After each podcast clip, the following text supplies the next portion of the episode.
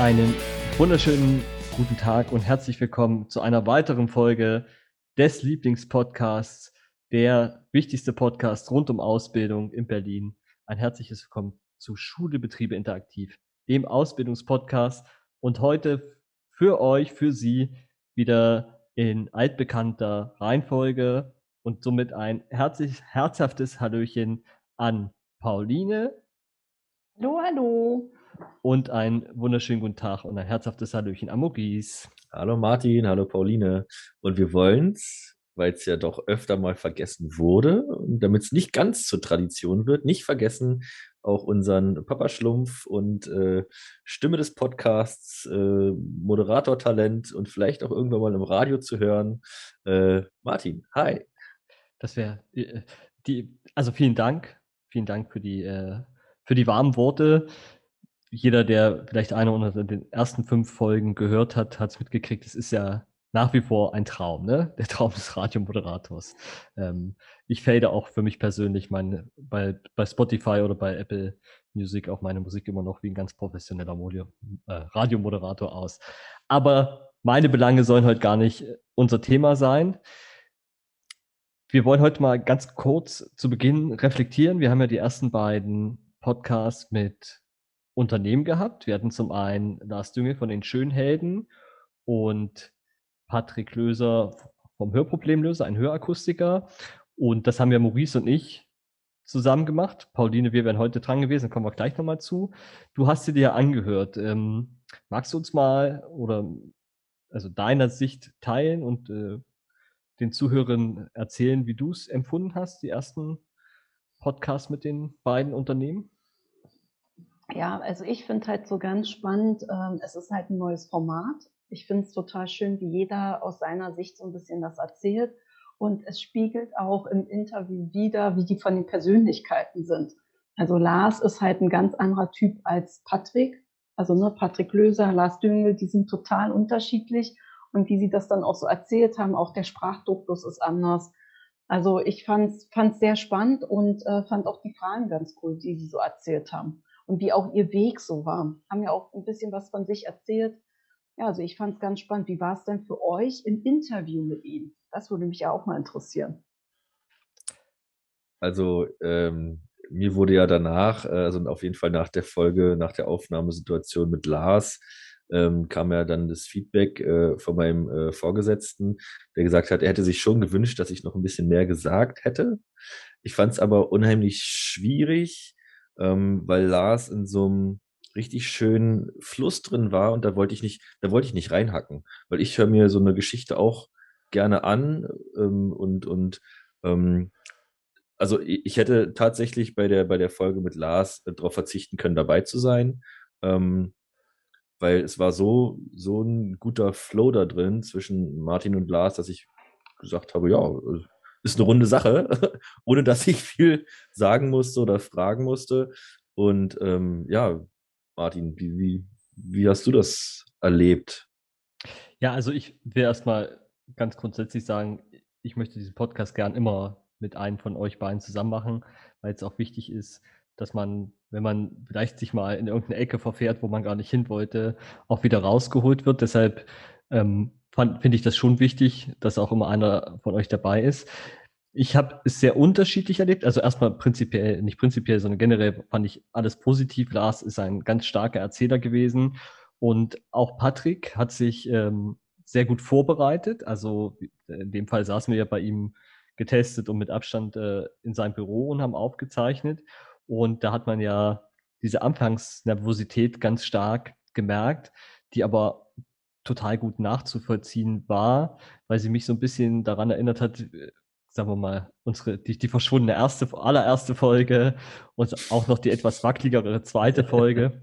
ähm, ja. Hat mich doch stark daran erinnert und Patrick war sehr pedantisch in der Vorbereitung. Das haben wir jetzt aber auch gesehen. Der hat ja mit seiner, mit seiner Lebenspartnerin, die, äh, die ihn da unterstützt hat, auch äh, eine Unzahl an, an, an Informationen auf Blättern vor sich verteilt, die, die alle abgehakt werden mussten. Das hat im Gespräch aber überhaupt nicht äh, überhaupt nichts Negatives gehabt. Das war total schön und hat Spaß gemacht, dass wir dann auch alle Punkte abarbeiten könnten. Und man hat auch gemerkt, wie sich dann gelöst hat, wo gemerkt hat, okay, wir sind jetzt hier nicht äh, in so einem ernsten Kontext, sondern man kann auch ähm, man kann auch mal einen schönen Schnack halten und so war das auch.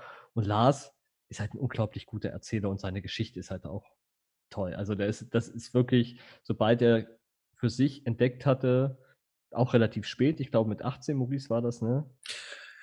Oh, nagel mich jetzt nicht auf eine Zahl fest. Also 18. auf jeden Fall spät. Nach, nach dem Abi kam irgendwie, ach, ich müsste irgendwas machen. So war, glaube ich, der, der, der Sprech bei ihm. Genau. Und dann ist er wirklich in die Optik eingetaucht. Also man, mehr Experte kannst du, außer wenn er jetzt noch ein zusätzliches Medizinstudium machen würde, kannst du, glaube ich, gar nicht sein. Und äh, das hat man ihm schon angemerkt. Er hat wahnsinnig viel Ahnung von dem, was er erzählt. Also haben sie natürlich sowieso beide. Und das hat Spaß gemacht und äh, gerne mehr davon. Und dazu, Pauline, vielleicht, wir hätten ja heute, eigentlich wäre heute, äh, man kann sagen, fast Women's Day gewesen. Heute wäre eigentlich, wären die Frauen mal endlich in Überzahl gewesen mit dir und unserer Gesprächspartnerin. Ähm, ist aber leider was dazwischen gekommen, ne? Musste vielleicht. Ja, ja. genau. Also ähm, wir hätten heute das, die Alexianer Akademie für Gesundheitsberufe, heute Frau Dahl Dichmann, die Leiterin, begrüßt. Jetzt haben wir den Termin verschoben. Wir freuen uns dann im Juni drauf. Und äh, da wird sie in uns einen Einblick exklusiv äh, in die Pflege gehen, auch ins Krankenhausbusiness. Wie sieht es dort so aus? Was ist so Ausbildungsstand?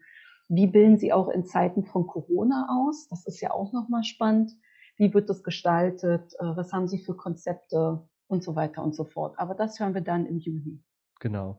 Ist auch, wir haben das, wir haben, also beziehungsweise im Gespräch haben wir relativ früh festgelegt, dass wir das frühzeitig gerne machen wollen, weil ja gerade dieser Berufszweig, was jetzt die äh, Pflegefachfrau, Pflegefachmann, aber auch die, die ganzen äh, PflegehelferInnen angeht, weil es ja gerade auch durch die Corona-Krise so im Fokus steht und wir ähm, es ist gerade gar nicht so einfach, die nötigen Fachkräfte auch für die Pflege zu bekommen, ähm, was ja auch, was wir merken, was ja auch ein Stück weit die Pandemie äh, begleitet hat. Nicht nur, dass wir nicht genügend haben, sondern dass wir die, die wir haben, auch gerade an ihrer Belastungsgrenze sind und dafür, da muss schleunigst ähm, Lösungen gefunden werden und so eine Pflegeschule wie die Alexianer versuchen mit ihren Angeboten natürlich Leute zu generieren und aber auch äh, natürlich für die Ausbildung zu begeistern. Und dabei unterstützen wir uns gegenseitig und freuen uns dann im Juni auch zu hören, wenn die Pandemie dann auch hoffentlich äh, ihren Zenit überschritten hat, dass wir dann auch, ähm, auch mal hören in einer Retroperspektive, ich krieg's nicht raus, ähm, in einer Rückschau. Perspektive. Retroprist, ja, ich krieg's nicht. Ich krieg das Wort einfach nicht raus. Ähm, in einer Rückschau, wie es vielleicht für Sie auch war, wie hoch der Bedarf oder vielleicht wie, wie hoch der Druck auch für so eine Pflegeschule war, jetzt wirklich auch ähm, auszubilden oder, oder junge Menschen auszubilden, die dann schnellstmöglich in den Arbeitsalltag integriert werden können. Aber da freuen wir uns drauf, ja. kommt im Juli. Die Situation äh, ist die, kann man ja sagen, ähm, es ist zwar, es sind zwar nur, nur sieben Grad draußen, aber wir sind tatsächlich äh, am Aufzeichnungstag Anfang Mai heute und es ist immer noch relativ kalt. Und die Aussichten für die Ausbildung sind nach wie vor nicht die besten. Also bei allem, was uns gerade da geht. Was sind, was sind eure Einschätzungen? Wir haben ja auch neulich ein bisschen, also vor den, vor Lars und, und Patrick ein bisschen erzählt. Was, was kriegt ihr so mit gerade? Mauricio, willst du starten? Ich schüttel den Kopf. Ich, ich, schüttel den Kopf. Er will nichts dazu sagen. Ich Jetzt bist du mal dran. Pauline, du darfst. Sehr gerne. Ich will mich nicht immer vordrängeln. Jetzt habe ich dir den Teppich, den roten, ausgerollt und ja. du gehst nicht drauf. Wollte ich mal nicht. Ja, ist ja okay. Also, äh, wie ist die Situation an der Ausbildungsfront? Äh, ich würde sagen, durchwachsen also beziehungsweise auch bescheinen. Also es werden halt einige Betriebe, Unternehmen dieses Jahr nicht ausbilden, haben schon im ersten Halbjahr, was ja erster, zweiter, erster, dritter wäre, schon nicht ausgebildet. Ist natürlich klar, wenn man wirtschaftlich angeschlagen ist. Und ähm, ja, also wie gesagt, und dann gibt es andere Branchen, die natürlich gar nicht so davon betroffen sind. Es geht zum Beispiel, ich denke so an die Handwerksberufe, na, die, da ist die Auftragslage relativ hoch. Also wir machen, glaube ich, gerade die Erfahrung, äh, dass es sehr durchwachsen ist, das, was wir sehen. Aber wir sehen auch auf der IHK, also ist die Industrie- und Handelskammerseite, ähm, da werden ja auch Lehrstellen äh, ausgeschrieben, sieht gerade sehr bescheiden aus. Und ähm, genau, es ist nicht so viel inseriert wie sonst, was man so sonst immer sieht. Oder die Handwerkskammer hat auch ein Online-Portal, ist auch nicht so viel draußen. Ja, also ich glaube, es wird sich gerade eher so zurückgehalten und ähm, es wird spannend werden, wie es jetzt weitergeht. Also, aber wir gucken jetzt gerade, wir wissen selber von einigen unserer Unternehmen, die nicht ausbilden werden dieses Jahr. Und jetzt gucken wir gerade nach denen, die noch ausbilden werden. Genau. Also das ist jetzt so meine Einschätzung, was ich sehe. Aber vielleicht äh, hat ja Mauricien eine andere Sichtweise. Ähm, nee, also großartig abweichen möchte ich davon noch nicht, weil das ist ja auch das, was wir, was wir alle äh, gerade äh, im Team feststellen, dass der Trend gerade dahin geht, dass einfach viele nicht ausbilden können und viele ähm, sagen, okay, ein Azubi ist eine Investition, sollte man natürlich auch als Unternehmer äh, oder als Unternehmerin nie vergessen, dass es eine Investition in die eigene Zukunft ist. Und wenn man jetzt natürlich auch setzt mit der Ausbildung, um Kosten zu sparen, hat man natürlich dann irgendwann später die Lücke äh, drin im, im System äh, der eigenen Nachwuchs oder nach ja, Fachkräftesicherung sozusagen. Ähm, ich habe mit einigen Firmen letzte Woche telefoniert, äh, auch mit Firmen, die uns so als Projekt noch gar nicht kannten.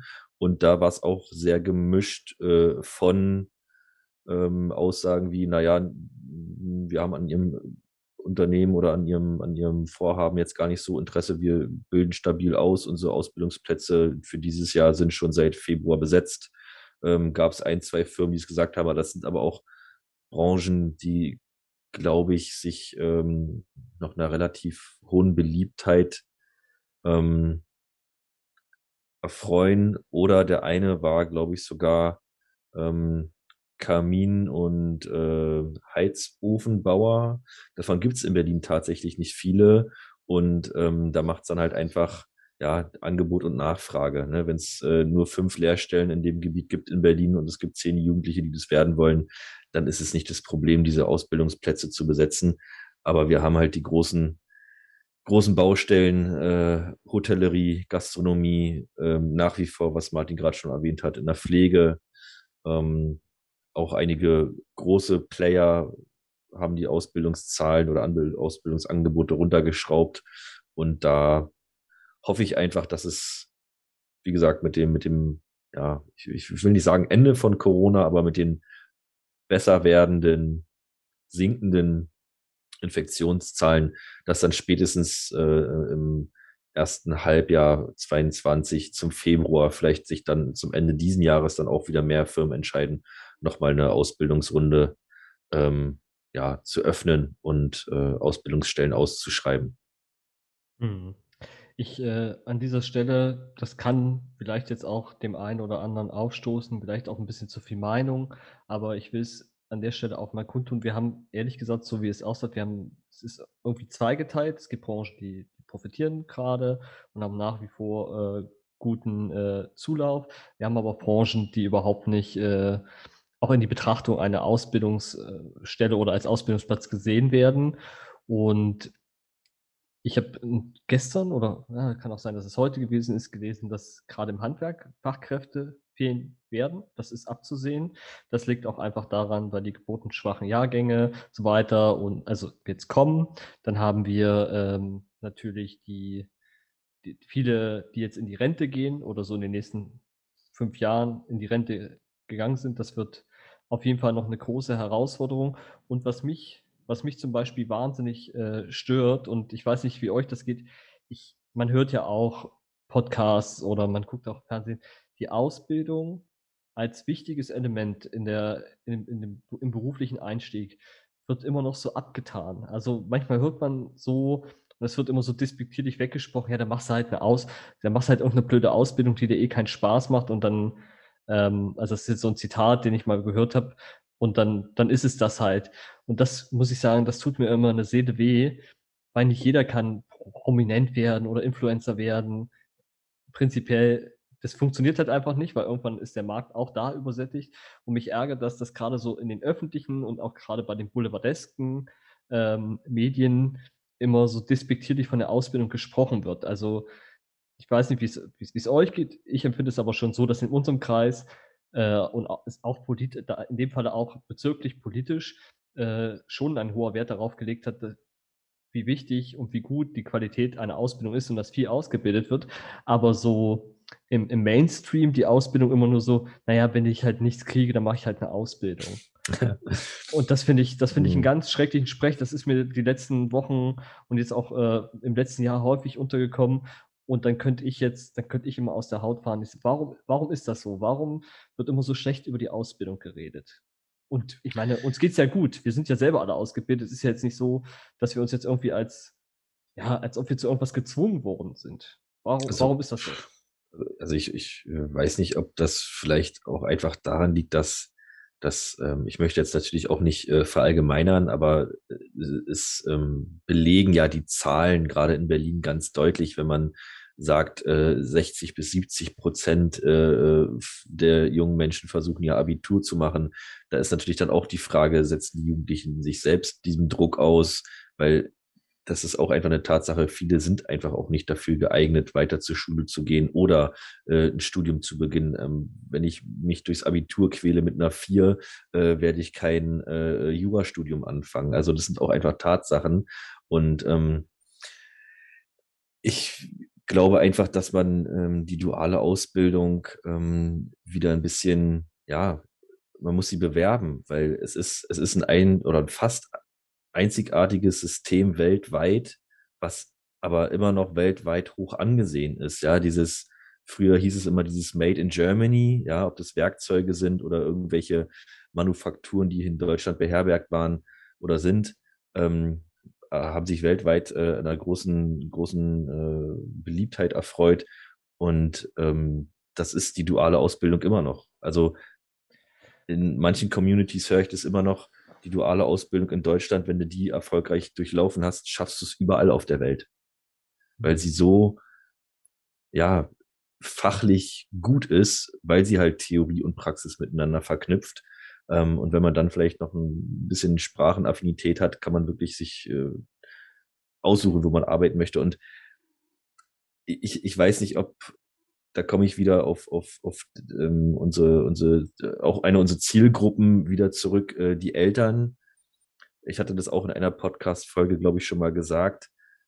Ähm, hat ja auch mal viel mit Zufriedenheit und mit Ausstrahlung zu tun. Wenn man natürlich jeden Tag von seinem Job nach Hause kommt und sagt, oh, das war heute wieder das und oh, die Kollegen nerven hier und die Arbeit macht eigentlich gar keinen Spaß und so, dann ist es natürlich auch die Frage, ob der Jugendliche sich dann auch fragt, so, okay, mache ich jetzt eine Ausbildung und stehe dann in zehn Jahren genauso da wie meine Eltern und bin eigentlich nur am Meckern und unzufrieden mit allem. Also ich glaube, man sollte generell, was auch den, den die Arbeitswelt angeht, ein bisschen, bisschen positiver denken. Was hat man davon? Wie geht's einem? Ne? Also aber, aber da sind wir ja vielleicht genau bei der Sache, ähm, die das, du das sagst. Aber es gehört doch auch dazu, und ich meine, wir haben, wir haben selber in, im eigenen Team die Situation, wo wir sagen, das war heute aber wirklich Mist oder da ärgere ich mich, da habe ich keine Lust drauf. Äh, äh, das ist doch, das zeichnet doch nur ein reelles Bild von dem, was in der Ausbildung tatsächlich auch passiert oder was generell im Berufsleben passiert. Und das geht ja den Menschen wie, die, wie den Leuten, ähm, dass sie wenn du eine Ausbildung machst oder auch wenn du im Berufsleben bist, dass einfach, dass nicht jeder Tag auch, auch Sonne ist und nicht jeder Tag äh, Friede, Freude, Eierkuchen. Und ich finde immer, warum, warum schafft es der, der Boulevard und da, also jetzt auch mal mein, mein, mein Wunsch, mein inniger Wunsch, und ich will, das ist gar kein, gar kein Bashing äh, an, die, an, an Medien oder, oder an, an an, den, an die Boulevardmedien oder auch die, die jetzt die tausend Podcasts, die anderen haben, sondern warum schafft man es nicht mal, ein realistisches Bild von einem Beruf zu zeigen oder auch ein Stück weit von dem, von dem Leben zu zeigen, das sagt, okay, ein Beruf sollte Spaß machen im Kern, aber du solltest ja immer gewahr sein, dass es auch Tage gibt, wo du sagst, das macht überhaupt keine Freude. Es macht keine Freude, ähm, endlose E-Mail äh, zu schreiben. Es macht keine Freude, endlos im, im, im, Meetings zu sitzen und zu beraten, irgendwie nicht von der Stelle zu kommen. Aber das Ziel, warum man das macht und dieses, das muss halt klar sein und Spaß machen. Und da würde ich mir äh, für alle, die es hören, äh, doch gern mehr Unterstützung wünschen, weil es meines Erachtens nach natürlich von uns, vom Projekt, eine Aufgabe ist und das äh, leben wir auch mit der nötigen Leidenschaft, aber es wäre auch eine, auf, eine gesellschaftliche Aufgabe, der Ausbildung wieder den Stellenwert zu geben, den es wirklich braucht, um, um dann auch in Zukunft erfolgreich weitermachen zu können. Also ich bin da ganz bei dir. Ähm, ich, ich habe da manchmal so eine, so eine Vermutung, woran das alles so ein bisschen ähm, ähm, liegen kann. Also man sagt ja generell, ähm, wir, wir Deutschen meckern einfach gern. Ne? Also äh, ah, etwas negativ. Ja, das ist jetzt, ja. lass, lass mich mal in meinem Klausel, in meinem, in meinem Flosken äh, äh, waren. Ich, ich zahle nachher auch gern was in die äh, Floskelkasse ein, ja. Ähm, Floskelkasse, auch schöner Begriff. Ja, und äh, ähm, es ist ja, es ist ja, es ist ja ähnlich. Du sprichst die Boulevard, Boulevardmedien an. Ähm, und da, da, das fällt mir halt auch schon lange auf. Es wird halt auch immer davon berichtet, was alles nicht funktioniert und was gerade so abgeht. Also die, die Nachrichten sind voll mit Negativmeldungen. Ähm, ich habe das immer mal so runtergebrochen auf das, ja, da hat jemand versucht, jemand anderem zu helfen, der gerade irgendwie ein Problem hatte und dabei ist er selber zum Opfer geworden. Hm, sowas wird groß aufgebauscht in den Medien, aber mal so eine Nachricht wie viele Straftaten werden verhindert durch Zivilcourage, sowas berichtet keiner, dann würden sich vielleicht auch wieder mehr Menschen trauen.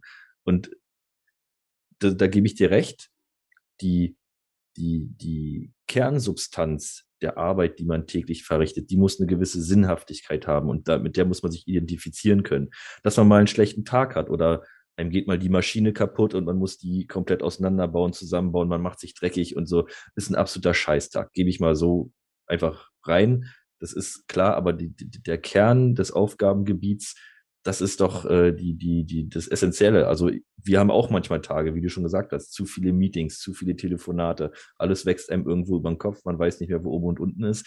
Aber der Kern unserer Arbeit ist, die duale Ausbildung bewerben, Unternehmen dabei zu helfen, adäquat die Ausbildungsplätze zu besetzen. Und das ist eine Aufgabe, für die brenne ich. Da kann, können auch mal, kann auch mal eine ganze Woche doof laufen. Das, das macht mich aber trotzdem noch glücklich am Ende vom Tag, weil ich für etwas ganz Bestimmtes aufstehe und für etwas ganz Bestimmtes arbeiten gehe. Hm. Es also, kann nicht jeder Tag rosig das, sein. Da, da, da so. bin ich, genau, da sind wir ja drinne und ich frage mich ähm, wirklich von Herzen, warum es so schwierig ist, Pauline, du hast ja so ein bisschen Fernsehluft mal geschnuppert ähm, und ich stelle mir immer noch die Frage, wie kommt man an sowas, an sowas richtig ran? Also ich habe selber mehrere Podcasts mal angeschrieben. In der Regel kriegst du keine Rückmeldung drauf. Ähm, wenn du mal sagst, können wir nicht mal zu Gast sein, um mal so über die Ausbildung zu reden, also auch bekanntere. Oder ähm, dann, nee, wir machen das nur rein werbebasiert und wir müssen damit unser Geld verdienen. Ähm, da ist dann auch kein Platz für drei Minuten. Also ich meine, in der Stunde, in der Regel wird in der Stunde, eine Stunde Content in der Woche produziert. Da würden jetzt fünf Minuten jetzt auch nicht wehtun oder die, die ich jetzt angeschrieben habe, glaube ich, dem würde es jetzt auch prinzipiell nicht besonders wehtun. Ähm, was ist so dein Eindruck, was man, was man, äh, wie man da rankommt? Geht es wirklich, ist es, ist es Geld? Also ist, ist Geld, wäre Geld ein Argument oder ist es wirklich nur, wenn es wirklich Aufmerksamkeit schafft? Was ist dein Eindruck? Es geht ja erstmal um Reichweite, ne? Also im Sinne von, äh, also es muss halt Aufmerksamkeit schaffen. Also Maurice hat das ja auch gesagt mit den Nachrichten. Die verkaufen sich natürlich, weil sie negativ sind und weil sie Ängste schüren und dann sind wir alle am Start und dann kaufen die Leute. Positivnachrichten verkaufen sich oft nicht so gut. Hm. So, also, aber ich glaube einfach auch, es ist ja auch, äh, man merkt ja auch einfach, ne, es wird ja, man sagt ja auch, ne, es wird immer irgendeine Sau durchs Dorf getrieben. Es gibt ja immer so Themen, ne? Und dann kommt so das berühmte Sommerloch, ne, wo dann immer nicht so viel passiert und dann, ja. Aber ich glaube einfach, dass es auch Zyklen hat. Und äh, ich hoffe jetzt einfach durch die Krise findet bei dem einen oder anderen auch nochmal ein Umdenken statt und man stellt fest, ey, was ist, denn eigentlich, was ist denn ein krisensicher Aussicht, Ausbildungsberuf? Ne? Mhm. Ne? Und das sind dann einfach diese ganz, äh, diese schönen äh, auch Handwerksberufe, für die ich mal an dieser Stelle ein Lanze brechen möchte. Weil ich finde, wir brauchen Immer, Pauline. wirklich, wir brauchen gute Handwerker, HandwerkerInnen, äh, die einfach so die, also die, diese Sachen einfach machen. Ähm, ja, also ich ja. sehe es ja bei mir, äh, ein Freund von mir ist Dachdeckermeister, Der ist zweieinhalbfach ausgebucht, zweieinhalbfach. Er kommt nicht hinterher. Wahnsinn. Ja. Er, er sagt, er kann die gar nicht bewältigen. Er sagt auch, er ist an allen Kapazitätsgrenzen. Er hat auch gar nicht so viele Angestellte. Er sagte selbst, er will auch nicht unendlich wachsen, weil er sagte, das schrumpft ja dann auch irgendwann. Aber er sagt, er hat eine gute Firma, die läuft gut. Aber er sagt, er, er und er arbeitet auch am Samstag. Ne? Also der hat eine Sechs-Tage-Woche. Hm. Da ist nichts mit, hm. so, so um das halt irgendwie abzuarbeiten. Der sagt, er kann sich vor Aufträgen nicht retten.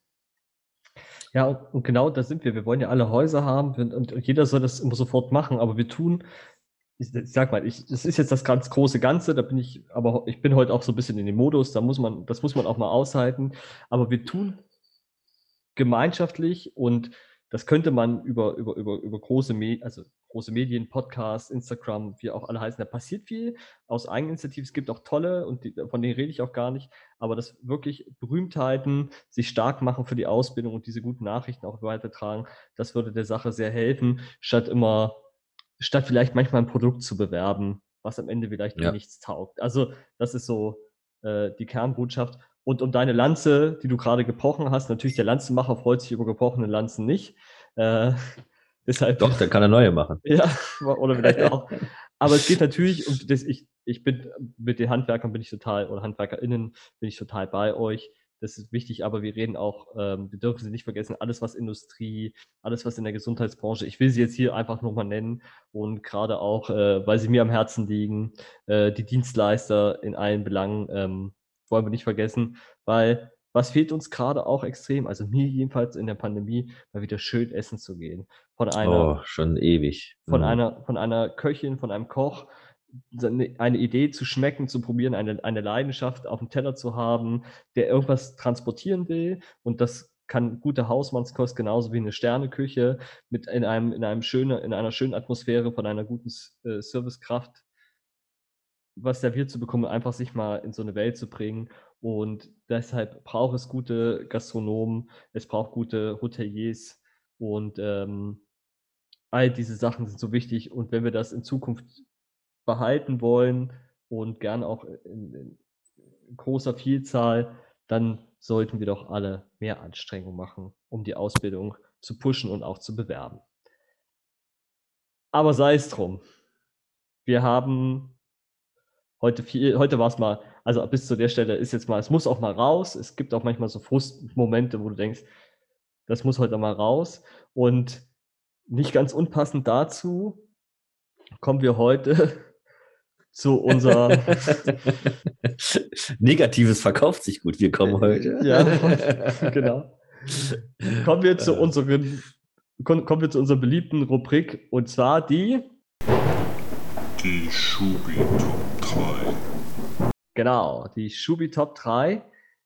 Heute mit den Berufen, von denen wir glauben, und das, ich, ich sage es, ich mache es nochmal ganz groß, ich, äh, von denen wir glauben, dass es sie in Zukunft vielleicht so nicht mehr geben wird. Zukunft äh, kann, kann schon fast Gegenwart sein und aber auch, wo wir Ansätze sehen, dass das in Zukunft vielleicht mit fortschreitender Digitalisierung, mit anderen Methoden, mit Automatisierung, dass wir dass es sie in Zukunft vielleicht so nicht mehr geben wird oder vielleicht auch ganz gar nicht mehr geben wird. Und weil wir sie so lange nicht gehört haben und sie auch äh, heute noch gar nicht so viel gesagt hat, fangen wir mit Pauline an. Sehr gern. Ja, also der erste Beruf, den ich glaube, den es in Zukunft nicht mehr geben wird, sind äh, die LagerarbeiterInnen. Also alle Menschen, die im Lager arbeiten und äh, Dinge auch kon also, äh, ja, kontrollieren, ausgeben und pipapo. Das äh, wird, sieht man ja immer mehr, dass es halt automatisiert wird und dass das ja richtig Roboter machen, die das rein äh, reinstellen ins Lager oder halt auch rausnehmen. Und ich glaube einfach, da wird es in Zukunft deutlich weniger Bedarf geben, wenn nicht hm. sogar gar nicht mehr existieren wird. Mhm. Das ist, glaube ich, eine ganz realistische Einschätzung. Ja. also ich denke, gerade in großen Warenlagern, alles, was auf Palette ist, alles, was programmierbar ist für Maschinen, da wird der Mensch irgendwann ersetzt werden. Ja, da bin ich mit dir vollkommen d'accord. Ja, okay, das war Paulins 3. Wo ist dein Platz 3? Mein Platz 3, ähm, jetzt gar nicht, äh, wir haben ja gesagt, wir machen das auch mal so ein bisschen losgelöst von der dualen Ausbildung. Ähm, äh, sind für mich, weil ich sie auch überall in Berlin gerade äh, auch in den letzten Jahren schon sterben sehe. Ich glaube, auch wenn ich irgendwann mal äh, Vater bin, ähm, kann ich meinem Kind dann mal erzählen, stell dir mal vor, es gab mal etwas, wo man Samstagabend hinging und wenn man einen neuen Film sehen wollte, musste man in einen Laden gehen und sich eine DVD ausleihen.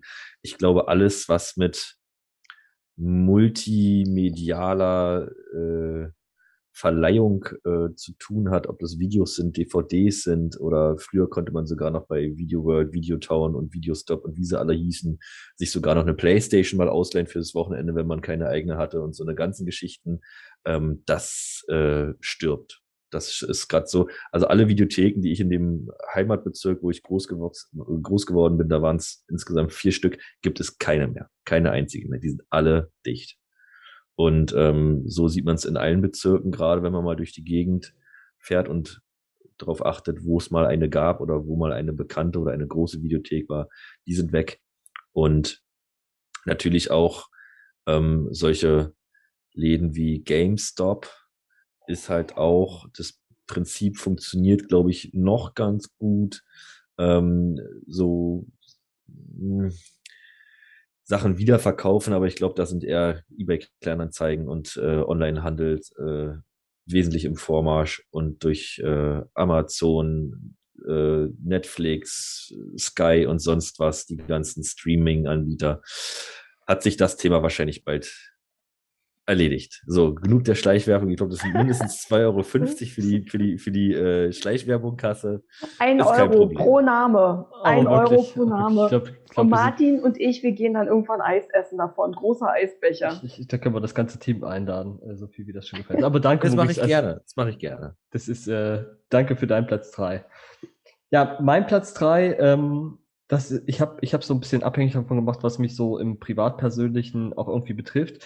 Und ähm, meiner Einschätzung nach wird es den, die klassische Bankkauffrau, Bankkaufmann so nicht mehr geben. Es kann sein, dass sich das Berufsbild komplett ändert, aber dieses Kundengeschäft am Schalter in der Bank selber wird, lang, wird langfristig nicht mehr gehen. Ähm, das ist ganz einfach jeder, der Online-Banking macht, die, die keine ähm, Bankfilialen mehr haben, dann macht man das macht man alles online.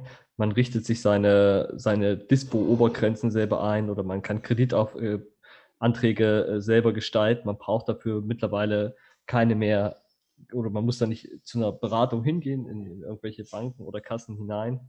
Und deshalb glaube ich, dass der Beruf entweder umgestellt wird, dass dann am Ende noch ein, ein Prüfverfahren in irgendeiner Art und Weise gibt. Aber dieses klassische Bankgeschäft, so wie wir es jetzt aus den Innenstädten geben, wird es meiner Einschätzung nach äh, in Zukunft nicht mehr geben. Und genau, ja. Ja, es passiert ja auch schon. Also, dass halt äh, alle, die im Bankwesen unterwegs sind, ja einfach, ähm, also ja umgeschult werden und ja eigentlich verkaufen. Eigentlich sind sie jetzt Verkäufer, die Produkte verkaufen mhm. und Verkäuferin. Also es werden ja Finanzprodukte verkauft und dann kommt noch eine Versicherung ran. Also es ist ja klassischer Vertrieb. Ja. Also es hat ja mit, was wir so kennen, man geht da hin und setzt sich hin. Ich meine, man sieht es ja einfach nur in Berlin, wie viel Bankfilialen es mal gab und wie wenig es noch gibt und wie wenig Fläche auch da ist, also vom Büroräumen. Also ich kann mich da wirklich an Etagen erinnern, zwei Etagen oder was auch mhm, immer. Ja. Und jetzt sind die runtergeschrumpft auf eine. Das ist ja Wahnsinn. Also wenn man das nur alleine sieht und wir sind in Berlin, Jetzt überleg dir mal auf dem Land, ist es ja nochmal eine ganz andere Infrastruktur, die du da brauchst. Und da gibt es ja diesen Zasterlaster. Ne, ich weiß nicht, ob ihr den kennt. Ja. Das heißt wirklich so. Ja, ja ich kenne ihn. So ein kleines Ding und da kommt dann dahin und dann können die da sich ihre Wahlwelt abholen oder abheben. Und äh, das ist schon, ja, also das können wir uns gar nicht vorstellen, aber ich ja. bin da ganz Martins Meinung, so wie man sich äh, auch Versicherungen und so vorstellt, Bank und Versicherung, das wird so in Zukunft nicht ja. mehr in dieser das, Form aus diesem Ausbildungsberuf, ne, den wir da, den es ja auch gibt, also Versicherungskauffrau ja. und Kaufmann sowie Bankkaufmann, Kauffrau. Ja, ich glaube, dass es in dieser Form nicht mehr aktuell ist. Es gibt ganz andere Finanzprodukte in Zukunft. Ähm, man merkt ja einfach, es gibt ja auch viel mehr Neo-Broker, also da passiert ja auch ganz viel. Ja.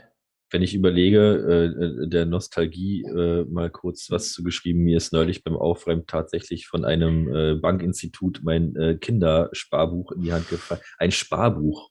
Ja, also das war noch zu Zeiten, äh, wo es, äh, wo, wo, wo gerade die, die ersten Geldautomaten äh, Einzug gehalten haben in den Banken äh, und die Plastikkarten dann so, so kamen. Also äh, Wahnsinn. Man hatte noch ein Sparbuch, man musste sich immer mit diesem Sparbuch dann am Schalter anstellen und warten, bis man dran ist und also, Also da, Wahnsinn. da, da, darfst du, da darfst du den Namen jetzt auch mal sagen, weil es es wahrscheinlich so nicht mehr gibt, äh, weil dann sage ich dir auch meins, dann ist es äh, Also ich war, äh, ich hatte ein Kinderknackskonto. ein Knackskonto. Ja. Ich bin, ich bin mit dem äh, Jeanskonto äh, groß geworden von Hm. der von der Berliner, nicht von der Berliner, damals von der Volksbank, gab es das Ja. Jeanskonto. Und das Innovative an diesem Konto war, dass dieses Kontobuch äh, in so Jeansstoff gehüllt war. Deshalb hieß es Jeans-Sparbuch. äh, ja, schön. Aber, Pauline, kommen wir, machen wir mal weiter. Dein Platz zwei. Tadadadam, Trommelwirbel. Ich glaube, mein Platz zwei, nicht ich glaube, ich weiß, mein Platz zwei ist der Postbote, die Postbotin. Ich glaube, dass es die in Zukunft nicht mehr geben wird. Also wir haben ja immer mehr Drohnen und man arbeitet ja auch so ein bisschen daran, wie man das anders machen kann. Und ich könnte mir vorstellen, dass sie die Briefe und die Pakete dann sozusagen vor die Tür oder vors Fenster so hinfallen lassen, dass es so eine Art Sammelplatz gibt oder, oder man direkt in die Arme bekommt und dass wir das nicht mehr brauchen, diesen Job. Der Postbote und Postbotin. Also, aber du, wir reden auch so generell von, äh, von so Paketlieferungen, also jetzt nicht Genau. nur Post, sondern auch alles, was die anderen Pakete. Pakete. Hm. Ja, ich habe das Gefühl, äh, ich wohne ein bisschen außerhalb von Berlin, äh, zwar immer noch S-Bahn-Nähe, aber nicht ganz. Ich habe schon das Gefühl, bei mir gibt es schon keine Postbote mehr, weil wo, wenn ihr eure Zusendung bekommt, dann dauert es bei mir immer noch drei Tage, bis sie bei mir dann angekommen sind, obwohl es in Berlin nah ist. Ähm, scheint, du scheinst recht zu haben, Pauline, du scheinst schon nicht mehr zu geben, ey. Ja, aber auch die Idee ist ja, ne, also wenn du dir mal überlegst, es gibt ja jetzt ähm, bestimmte Anbieter, da kannst du dir das ja in irgendwo hinliefern lassen, Hm. an irgendeinen Automaten und dann hast du halt, scannst du es mit deinem Handy ab und dann kannst du dein Paket zu jeder Tages- und Nachtzeit einfach abholen. Und ich habe das selber schon so gemacht, dass ich wusste, ah, okay, das Wochenende weiß ich jetzt, also ne, da wusste ich einfach nicht, wie ich da bin. Und dann habe ich es mir da an so eine Paketstation schicken lassen. Das ist natürlich mega praktisch. Kommst du einfach abends 22 Uhr, kannst es dir abholen, fertig. Du kannst jetzt da nicht nachts irgendwo bei deinen Nachbarn klingeln. Also ich hoffe nicht. Aber so, und da merkt man ja schon einfach, okay, das haben noch Menschen eingeräumt und ausgeräumt, aber ich glaube, perspektivisch kann ich mir vorstellen, dass das auch nochmal neu durchdacht wird. Ich würde es mal so formulieren. Hm, das kann ich mir auch vorstellen. Ja, okay, ist interessant. Maurice, dein Platz zwei. Mein Platz zwei äh, sind tatsächlich äh, Menschen, die so als Inneneinrichter unterwegs sind, äh, die Räume gestalten und planen. Ich meine jetzt nicht direkt den Innenarchitekten, den wird es, denke ich mal, immer noch geben, aber so Raumkonzepte so ein bisschen erstellen. Ich denke einfach, dass durch die Virtualisierung äh, ähm, und Digitalisierung auch man mittlerweile bei diversen äh, Möbelversandhäusern äh, sich komplette Zimmer zusammenstellen kann, virtuell in 360 Grad Ansicht und weiß der Geier was nicht alles.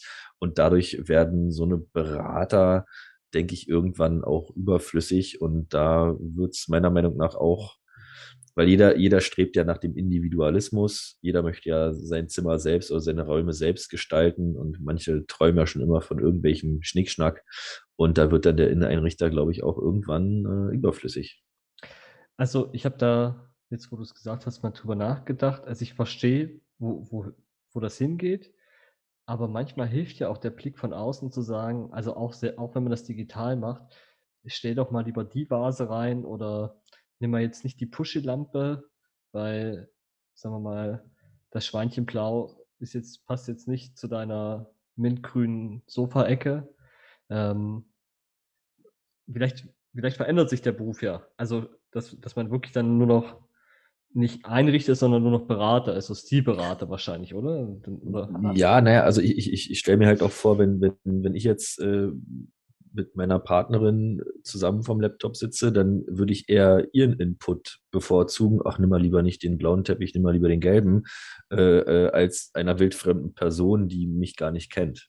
Ne, Mhm. Das ist so dieses, vielleicht nochmal so dieses Persönliche. Pauline, du wolltest gerade noch was reinschmeißen? Ja, ich würde sagen, äh, wir nutzen ja alle Smartphones, die sammeln ja Daten und es gibt ja KI, also künstliche Intelligenz und die wissen doch ganz genau, auf was du stehst, was du magst. Du wirst ja total durchleuchtet und jetzt stellen die zum Beispiel fest, oh, der Martin hat total den Faible für 60er Jahre Möbel aus der DDR mit so ein bisschen Retro-Touch und dann wird das natürlich dementsprechend ein, äh, also also man kann sich das ja so überlegen, ne? dann wird das so eingerichtet und äh, dann ganz praktisch äh, kriegst du natürlich dann noch die Angebote von äh, irgendwelchen Händlern, wo du es für einen Schnäppchenpreis kaufen kannst und so weiter und so fort. Also ich glaube einfach, dass durch KI sich einfach nochmal ganz, ganz viel ändert und durch unsere Daten.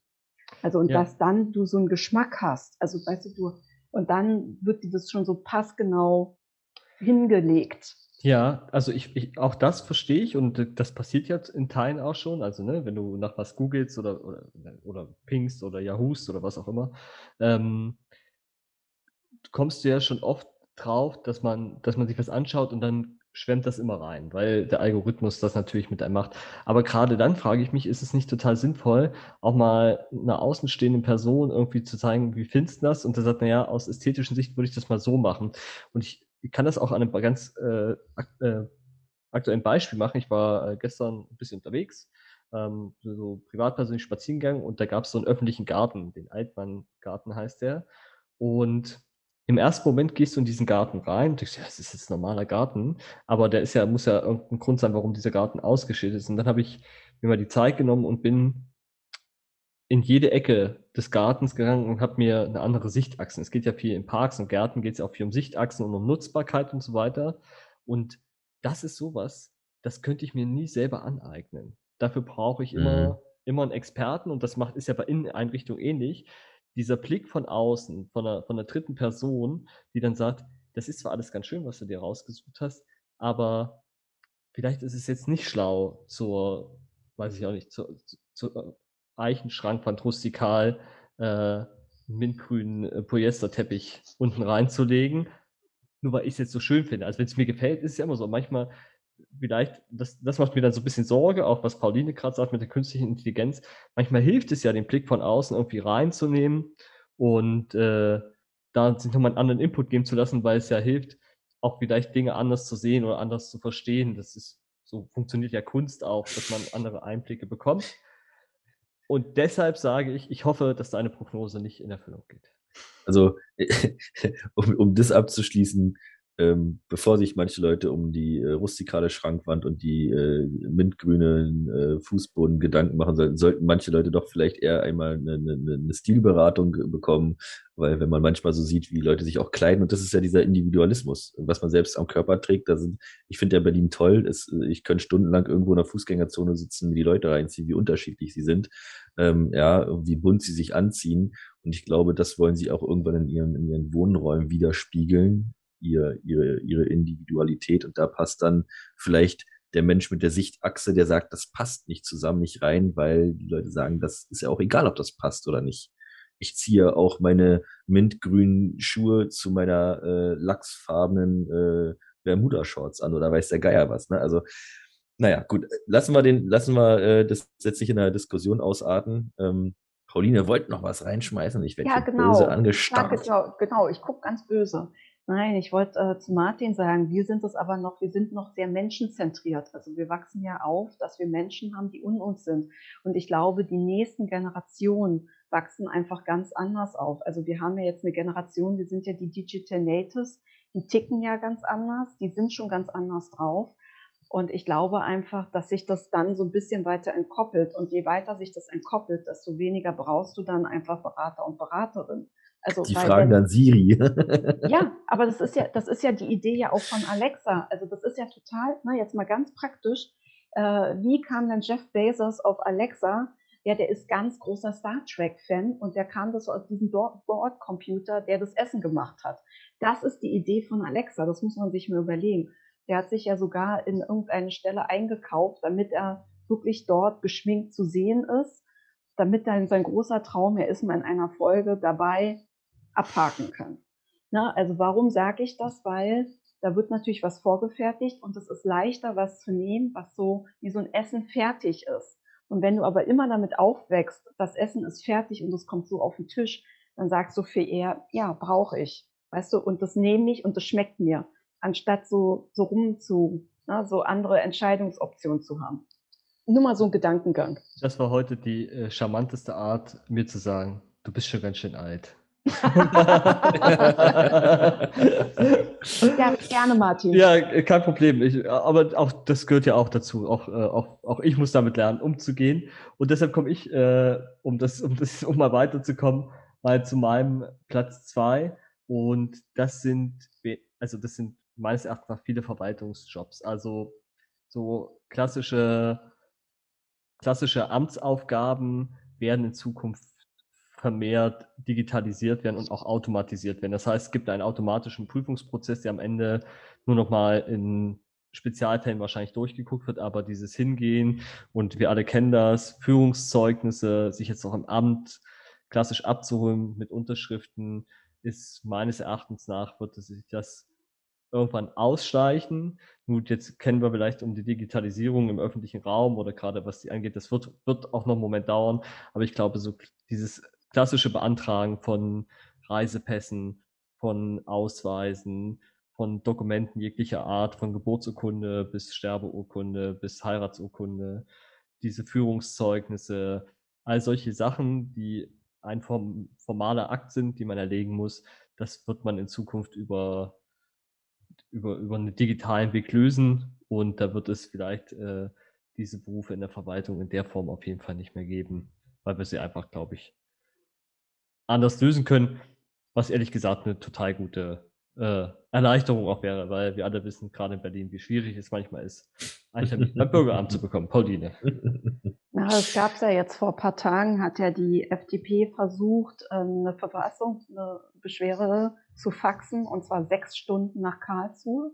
Und dann haben sie sich, ähm, haben sie erfolglos ähm, festgestellt, das funktioniert nicht und haben dann am nächsten Tag einen Boten losgeschickt.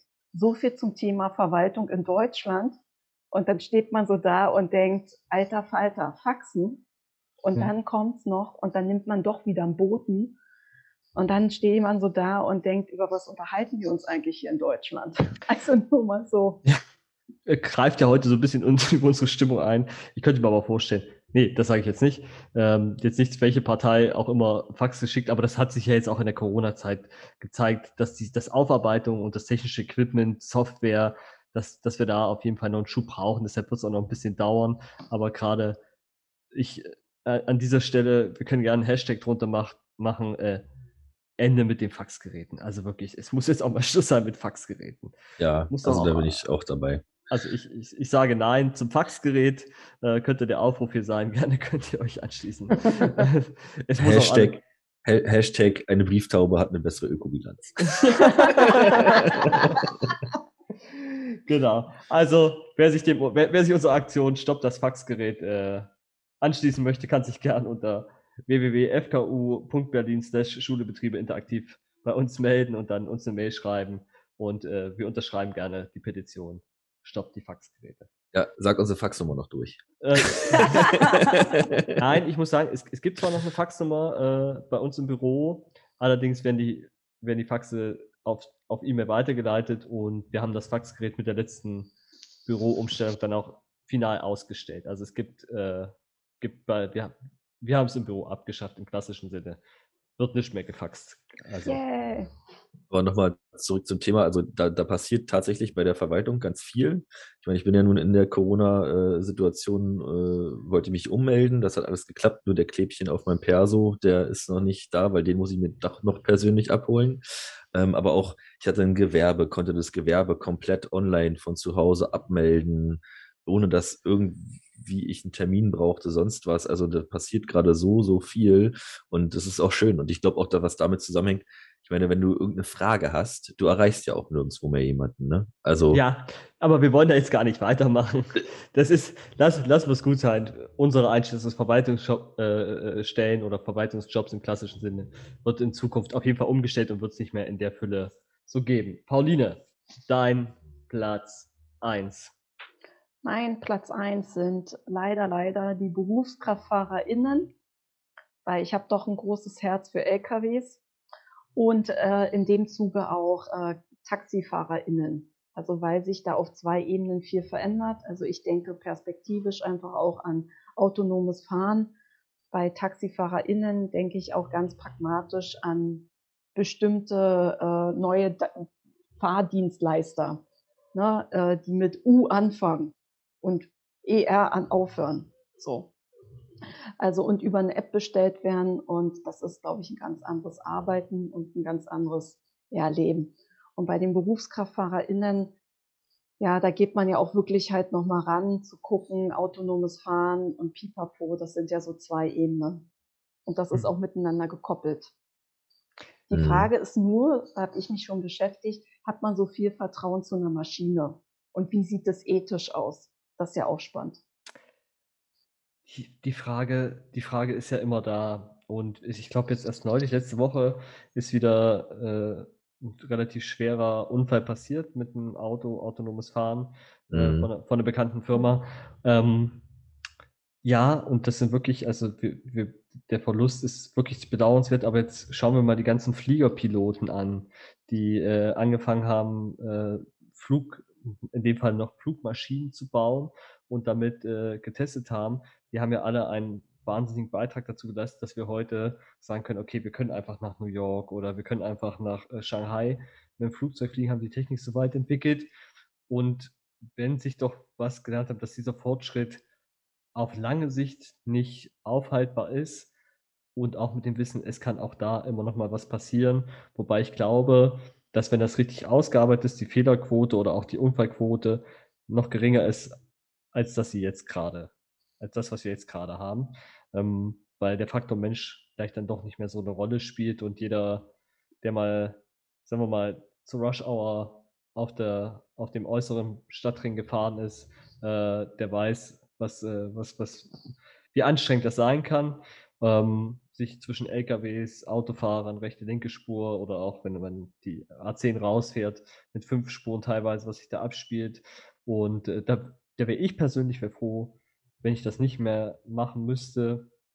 Und äh, hoffentlich erlebe ich es noch. Äh, autonomes Fahren wäre für mich ein, ein totaler Dazugewinn. Ich setze mich in ein Auto rein und komme entspannt und erholt ab. Für mich ist längere Autofahren, das finde ich immer anstrengend. Das habe ich noch nie Spaß dran gehabt. So was gibt es ja fast schon, nennt sich BVG. Ja.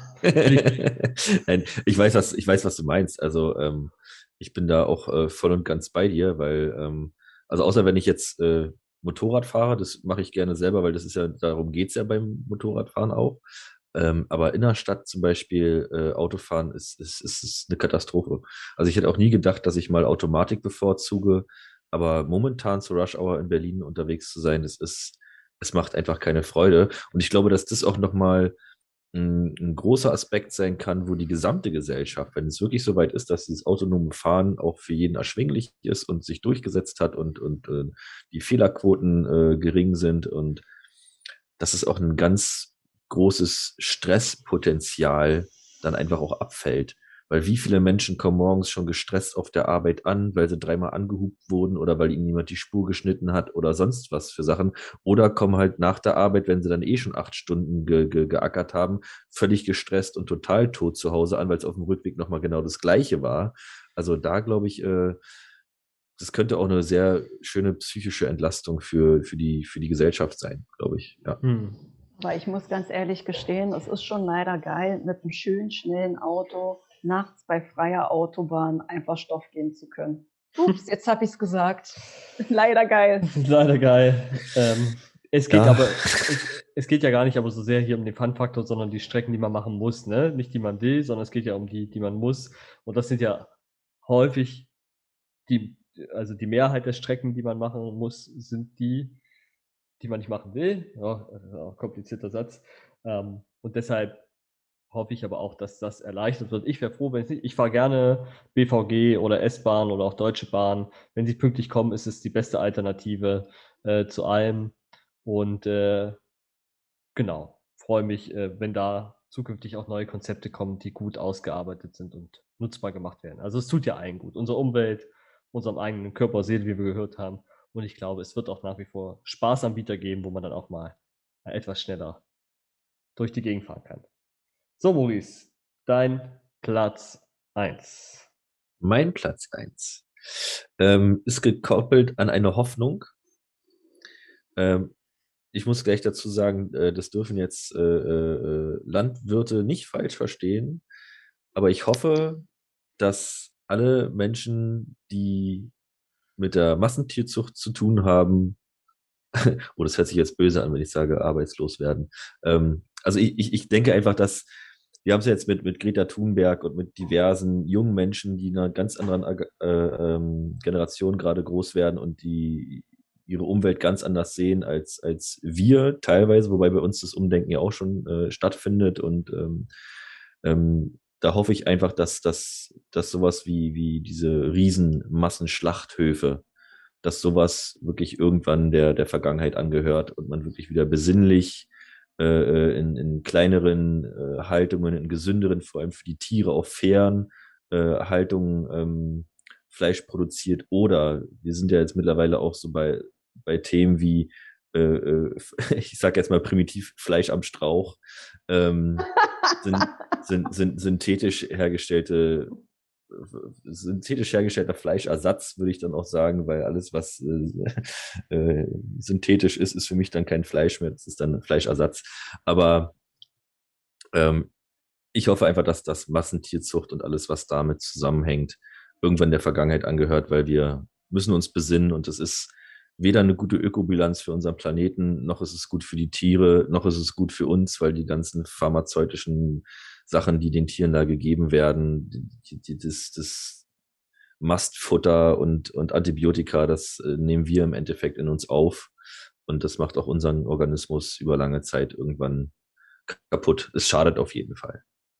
Das wäre hm. so, da sehe ich die Hoffnung, dass, dass es in der Richtung vielleicht ähm, aussterbende Betriebe gibt, aussterbende Branchen.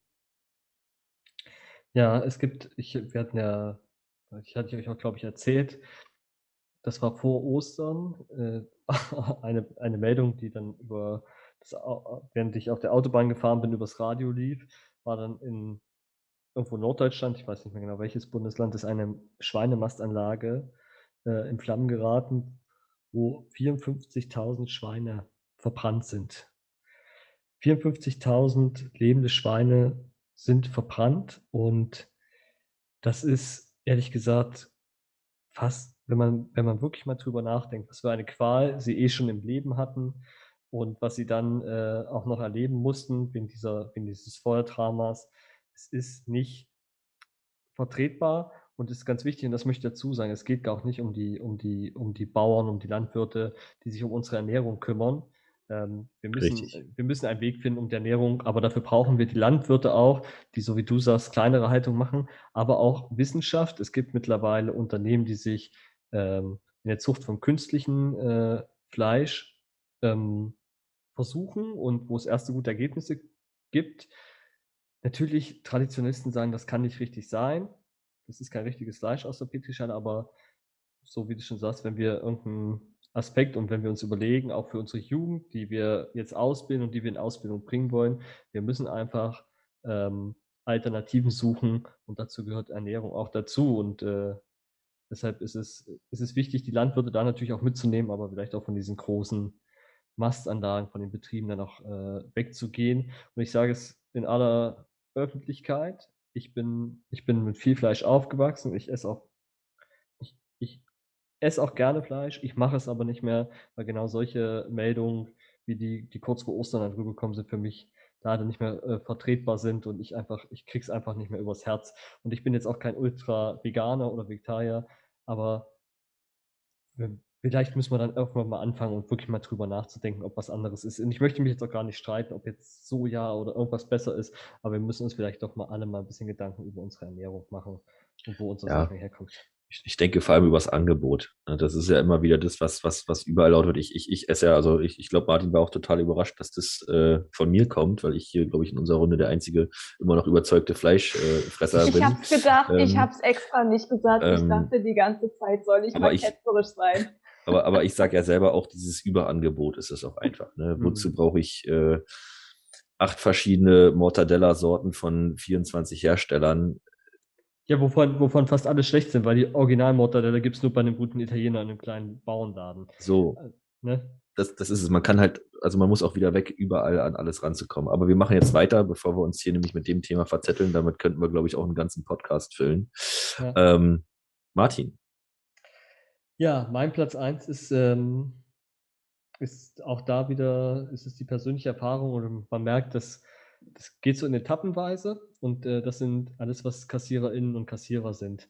Ähm, meines Erachtens nach wird es das nicht mehr geben. Wir haben es jetzt schon im Onlinehandel, dass wir gerade jetzt auch in der Pandemie viel online bestellt haben. Das heißt, wir haben ja den ganzen Zahlungsverkehr eh schon selber gelöst, haben mit Maschinen geredet oder mit Algorithmen oder mit äh, automatisierten Verfahren äh, haben wir bestellt. Und dann ist es ja so vor, ich weiß nicht, vielleicht ist es so fünf, sechs Jahre her, kamen ja die ersten äh, Selbstscanner-Kassen auf. Ich glaube, könnte so fünf, sechs Jahre, könnte, vielleicht ist es auch schon länger, manchmal ähm, gab es aber die ersten Selbstscanner-Kassen, die man auch immer zielstrebig ansteuert, weil man einfach seine Sachen selber macht. Und mittlerweile gibt es ja in größeren Supermärkten diese, diese selbst scannenden Wegen. Das heißt, man macht auch da eine App aufs Handy, ähm, schaltet sich den Wagen frei Natürlich ist das auch eine Datensammelmaschine, also außer Frage. Das ist wieder wahrscheinlich wieder mit Datenschutzproblem, weil man natürlich auch viel über das Einkaufsverhalten äh, feststellen kann. Aber nichtsdestotrotz ist es gerade in Pandemie total charmant, dass man durch den Laden geht, man scannt seine Sachen selber, kurz bevor man rausgeht, hält man seine Karte daran, bezahlt und geht einfach an, der, an den wartenden Menschen vorbei und ist auch nicht so in diesem, ja, in der vermeintlichen Virenschleuder, Kassenschlange so äh, muss man anstehen, sondern kann einfach rausgehen und das wird sich verselbstständigen. Es wird in Zukunft dann einfach wirklich dann nur noch so Läden gehen, wo du mit genau solchen Wegen reingehen. Da werden noch eins, zwei, die ein bisschen aufpassen sein würden, aber so vorne klassisch diese Kassenjobs, glaube ich. Das geht, ich würde mal meinen, das wird relativ schnell gehen. Ich denke, das werden wir in den nächsten 10 bis 15 Jahren locker erleben, dass, mhm. es, dass es nur noch solche Läden gibt, wo man also was ich, was, was ich mich dabei immer frage, ist so diese Kontrolle. Ne? Ich meine, äh, mein sehr guter Freund, der hat damals äh, bei einem äh, Discounter gelernt und saß auch an der Kasse und da kommt Testkäufer. Ne? Ja, heben Sie mal den Kasten hoch oder heben Sie mal den, den Sechserträger Wasser hoch. So, und da haben die dann halt auch Sachen versteckt, die dann vielleicht ein bisschen wertvoller waren oder so. Und da wie regelt man das? Also ich meine, wir haben Kaufhausdetektive, wir haben äh, die Kassiererin, die gucken, ob dein Wagen dann leer ist, die gucken teilweise sogar noch in den Rucksack rein, den du selber mitbringst und so eine ganzen Sachen. Ähm, wie läuft das? Na, es ist ganz einfach. In China gibt es das ja schon und das soll eigentlich auch, ähm, ich glaube, in den USA ist es auch schon, wird gerade eingeführt und äh, Europa ist jetzt da nicht so weit weg. Es gibt wirklich Einkaufslinien. Wenn du was nimmst, dann wird sofort registriert. Also kannst nur rein, wenn du halt so eine App hast auf dein Handy, dann ist klar, du bist drin. Und sobald du hast dann so einen Einkaufswagen oder was auch immer und du alles reinstellst, wird das automatisch schon von deinem Konto abgebucht. Also du kannst, gar, du kannst gar nicht klauen. Wenn ich es in die Jackentasche stecke? Ja, aber du kannst gar nicht klauen, weil das ist einfach, du bist komplett registriert, du bist komplett gescannt und äh, es ist einfach klar, sobald du was nimmst, bezahlst du das. Also du kommst gar nicht raus oder rein. Hm. Und also da gibt's wirklich ganz krasse äh, äh, Systeme dafür. Du kannst nicht klauen. Also das ist einfach ausgeschlossen. Und äh, ich kann jetzt mal mein Lieblingswort, ich kann ihm aus dem Nähkästchen plaudern. Ich war ja 2009 in Schottland und war sehr erstaunt, dass dort schon diese selbstgängenden Kassen waren. Und ich, äh, dann war ich da auch in London, also bin da irgendwie auch rumgereist und das war total selbstverständlich, dass dort überall in den großen Städten selbstgängende Kassen waren. Und dann äh, war ich äh, schon verwundert, wie lange Deutschland hinterherhing, bis die dann kam. Das hat noch mal ein paar Jahre gedauert. Mhm. Aber äh, da ist das gang und gäbe und da gibt's halt viel mehr selbstgängende Kassen als Kassierer, Kassiererin. Mhm. Und ähm, also es ist auch ganz anders. Es ist auch eine viel größere Masse, die dort wirklich an den selbstgängenden Kassen geht. Und mittlerweile ist es auch einfach so, es ist einfach auch die kürzere Schlange, so sehe ich das ja. Ja, das und, stimmt. Und ja, das auch, auch, mit, auch mit künstlicher Intelligenz, es werden ganz neue Systeme kommen und du kannst gar nicht äh, klauen oder du kannst gar nicht irgendwas machen. Also das hm. funktioniert gar nicht. Also ich finde es auch gut, weil ich, ich bevorzuge diese Kasten manchmal selbst, die fehlt, du bist zu Hause, willst was kochen und denkst, ah, verdammt, ich brauche jetzt nochmal schnell eine Sahne oder so. Und wegen einem Artikel sich äh, an einem Freitagabend äh, bei einem großen Discounter in die Schlange stellen, weil alle Hamsterkäufe machen, weil sie denken, der dritte Weltkrieg bricht aus. Ähm, da hast du keinen Bock drauf und dann schnell zu so einer Selbstscan-Kasse super. Aber ich glaube, das mit dem Diebstahl, es ist, glaube ich, wie mit den Autos bevor ein neues Auto auf den Markt kommt, weiß schon irgendeiner, wie es klauen kann, ohne dass die Alarmanlage angeht oder sonst was. Also, wird, aber ich bin, aber ich bin, ich bin gespannt, wie sich das entwickelt. Auf jeden Fall.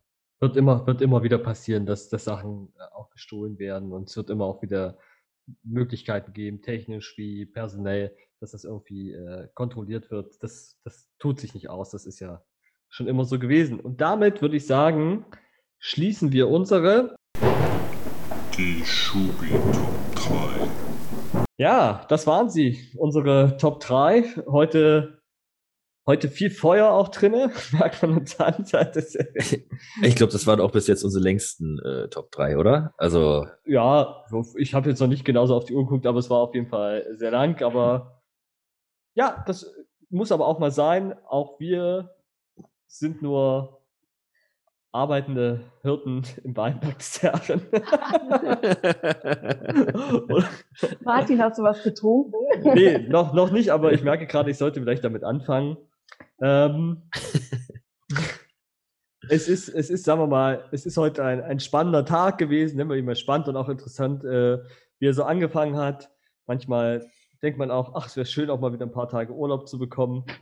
Würde uns, würde uns heute auch gut tun. Äh, wir haben ja demnächst bald äh, Urlaub und dementsprechend freuen wir uns dann auch drauf. Und was gibt's noch zu sagen? Habt ihr noch was? Ähm, nein, wenn ich immer am Ende was sage, dann endet es immer mit Schleichwerbung. Und ich habe heute schon so viel, so viel Klingelgeld in unsere, äh, in unser Phrasenschweinchen reingesteckt. Ich, ich, ich bin einfach zum Ende mal ruhig heute. Ich wünsche ich wünsch allen einen guten Wochenstart und äh, macht's Beste draus. Und ab nächste Woche wirds Wetter besser. Und dann hoffen wir, dass der Frühling und der Frühsommer mit, vollen, mit vollem Karacho unser Gemüt etwas erwärmt. Pauline, schließe dich hm, an. Wir sind, glaube ich, ganz gut heute durchgekommen. Ja. Es war heute sehr kontrovers, was ja auch mal schön ist, dass wir uns heute so ein bisschen, na nee, sehe ich anders oder was auch immer. Ist ja auch ja. gut, ist mal was anderes. Und äh, ich fand's rund und ja. würde sagen, wir freuen uns dann auf die nächste Folge. Da genau. kommen wir. Wir freuen uns auf die nächsten Folgen. Und damit wir auch die kommenden Folgen so weitermachen können und unserer Leidenschaft der dualen Ausbildung auch einen nachhaltigen Druck verleihen können und das auch weiter nach außen tragen können, werden wir gefördert. Und zwar ist Schulebetriebe interaktiv gefördert als Jobstarter Plus Projekt aus Mitteln des Bundesministeriums für Bildung und Forschung und des Europäischen Sozialfonds. Schulebetriebe interaktiv wird realisiert vom Friedrichshain-Kreuzberg Unternehmerverein in freundlicher Kooperation mit dem Wirtschaftskreis Mitte. Macht's gut, Freunde. Bis bald. Bis dann. Ciao.